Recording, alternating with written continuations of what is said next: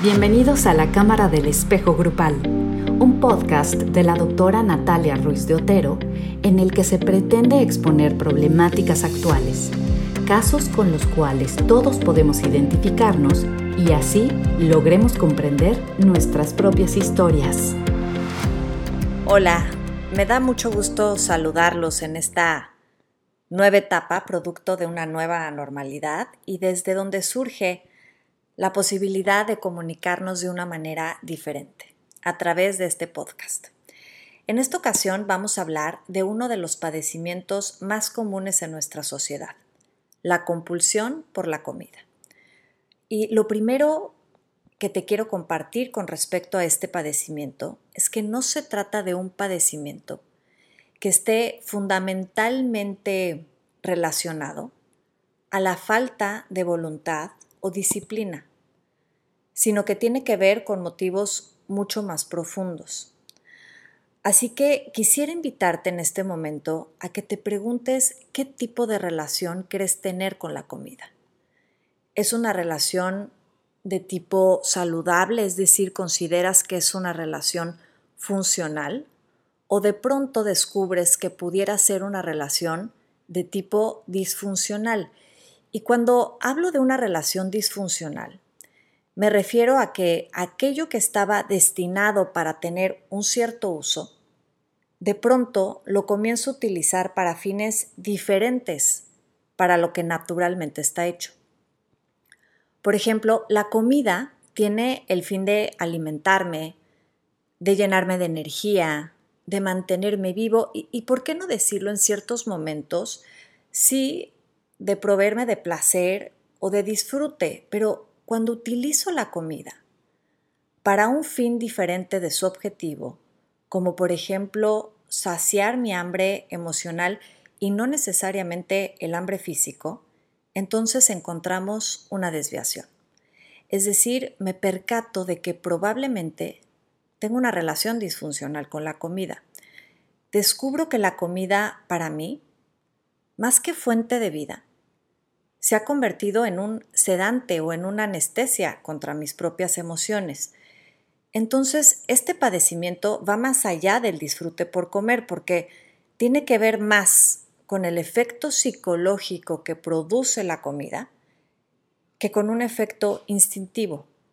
Y esto es algo que vamos experimentando desde que somos niños. Algo que te puede ayudar a distinguir si tu relación con la comida es funcional o no lo es, es la siguiente pregunta. ¿Comes escondidas? Es decir, ¿te avergüenza la cantidad de comida o el tipo de comida que puedes llegar a ingerir y por lo tanto evitas hacerlo frente a los demás? ¿O no? ¿Consideras que lo que comes es adecuado? Y, tal vez sí, en algunos momentos reconoces que has comido de más, pero no llega a producirte una vergüenza de tipo persecutoria. Ahora, las personas que sufren de este padecimiento no necesariamente tienen sobrepeso y generalmente se debe a que está combinado con otros trastornos de la alimentación, como pudiera ser, por ejemplo, la anorexia, en donde va a haber periodos de abstinencia y va a haber otros momentos en los que se van a favorecer estos atracones por la comida. Pero en cualquiera de los casos, cuando se comete el atracón, sucede que lejos de dejar satisfecho a la persona, lo deja sintiendo una enorme culpabilidad, vergüenza y por supuesto malestar físico. Tanto la culpa como la vergüenza son temáticas que ya he tratado en otros blogs, pero que se relacionan con este tema en dos sentidos distintos. La culpa es una autoagresión. Pero además la culpa es una emoción que se configuró en nosotros desde que éramos niños, porque nos hicieron sentir que todo lo que ocurría a nuestro alrededor era producto de nuestras acciones. Por ejemplo, cuando nacimos estábamos totalmente convencidos de que éramos nosotros mismos quienes nos manteníamos con vida. Es decir, no existía demasiada conciencia de que era nuestra mamá, la que estaba haciendo esa labor de mantenernos vivos. Por lo tanto, crecimos sintiendo que teníamos un gran poder. Y aunque hoy sabemos que claro que no, que por supuesto que había alguien que se encargaba de nosotros, existe una parte nuestra que sigue pensando que las cosas ocurren porque nosotros las provocamos, tanto lo bueno como lo malo. Y la realidad es que las cosas ocurren porque tienen que ocurrir, pero cuando estamos sobre todo convencidos de que lo malo ocurre porque nosotros lo provocamos, entonces vivimos sintiéndonos muy culpables. Incluso hay quienes se vuelven unos expertos en sentir culpa casi por todo. Y como es esperado, pues la culpa merece un castigo. A veces diera la impresión de que preferimos sentirnos culpables a sentirnos insignificantes, es decir, como si en el fondo nos doliera terriblemente el pensar que lo que hemos hecho no ha sido relevante o peor aún, que ha pasado inadvertido. Por lo tanto, aquí valdría la pena detenernos a pensar si la culpa nos ha dejado alguna falsa ganancia. Pero por el otro lado, si al cometer estos actos compulsivos en relación a la comida, nos estamos castigando por alguna razón. Pero además la vergüenza, hablaba yo también que es una emoción que va a aparecer cuando hablamos de esta condición, es una emoción que termina por aislarnos de los demás. Incluso podemos estar rodeados de mucha gente y sin embargo experimentar una gran desolación. Pero si te interesa revisar y profundizar más en relación a estos temas, a estos conceptos de la culpa y la vergüenza, te invito a que escuches mis otros blogs, también ya convertidos en podcast, para que puedas entonces reflexionar a más detalle en relación a estas temáticas. Ahora, en los casos más alarmantes de quienes sufren este padecimiento de la compulsión por la comida, existen conductas que lejos de salvarlos, los destruyen todavía más, pero que ocurren con la intención de resolver el malestar de forma inmediata, como por ejemplo purgarse o provocarse el vómito. Pero también existen otras conductas que pueden acompañar este padecimiento. Por ejemplo, existe el deseo por comer, incluso cuando no tienes hambre o acabas de comer. Además, existe una sensación de pérdida de autocontrol cuando está ocurriendo el atracón. La sensación de no puedo parar. De aquí que muchas personas que sufren este padecimiento optan por dietas muy restrictivas porque temen no poder parar si tienen más libertad para comer de todo. Pero el problema de ello es que la restricción genera la voracidad. Después de haberse sometido a un largo periodo de restricción, rompen la abstinencia y como cualquier adicto que la rompe, se excede. Es decir, aparece la compulsión desmedida porque tienen esta sensación de que como ya viene de vuelta la restricción, más me vale aprovechar este momento de falsa libertad y entonces la sensación de que no pueden parar. Ahora, aquí te dejo algunas reflexiones para tratar de entender el origen de esta conducta. Por supuesto que cada caso es un mundo, pero de pronto la experiencia nos ha enseñado que los orígenes de este padecimiento pudieran estar relacionados con algunas de las siguientes interpretaciones. La primera tiene que ver con llenar el vacío. Esto es algo que en semiología de la vida cotidiana lo llamamos la huella de abandono, la cual se construye a partir de la configuración de un mal vínculo que se pudo haber dado en el pasado, ya sea porque existieron carencias o incluso excesos por parte de nuestros padres o quienes nos cuidaron. Por lo tanto, vale la pena aquí en este punto detenernos a reflexionar en torno a nuestro vacío, es decir, a nuestra huella de abandono. Si tu vacío pudiera hablar, ¿qué te diría? ¿A quién nombraría? El siguiente aspecto tiene que ver con una fobia a la intimidad, en donde literalmente pongo una barrera corporal para evitar relacionarme. De pronto me descubro teniendo relaciones muy superficiales, en donde efectivamente sí necesito de lo que los demás me dan, como por ejemplo su compañía o su aprobación, pero no logro involucrarme emocionalmente del todo. Aquí yo te preguntaría, sin contar familia cercana, ¿cómo consideras que son tus relaciones? ¿Cercanas, superficiales? El siguiente aspecto tiene que ver con buscar ser visto intento llamar la atención, literalmente y paradójicamente con mi corporalidad. Esto quiere decir que existe en mí una gran necesidad de reconocimiento y aprobación. Tenía yo una consultante que de pronto decía que en aquellos momentos en los que subía de peso es cuando tenía la sensación de que entonces su mamá la volteaba a ver, es decir, la miraba, como si en esa corporalidad también pudiera satisfacer su hambre y su necesidad de reconocimiento. El cuarto aspecto tiene que ver con algo que el filósofo francés Descartes diría, pienso, luego existo, y nosotros aquí hacemos una modificación a siento, luego existo. Esto tiene que ver con uno de los grandes miedos del ser humano, la insignificancia. Y esto es algo que abordamos a profundidad en semiología de la vida cotidiana.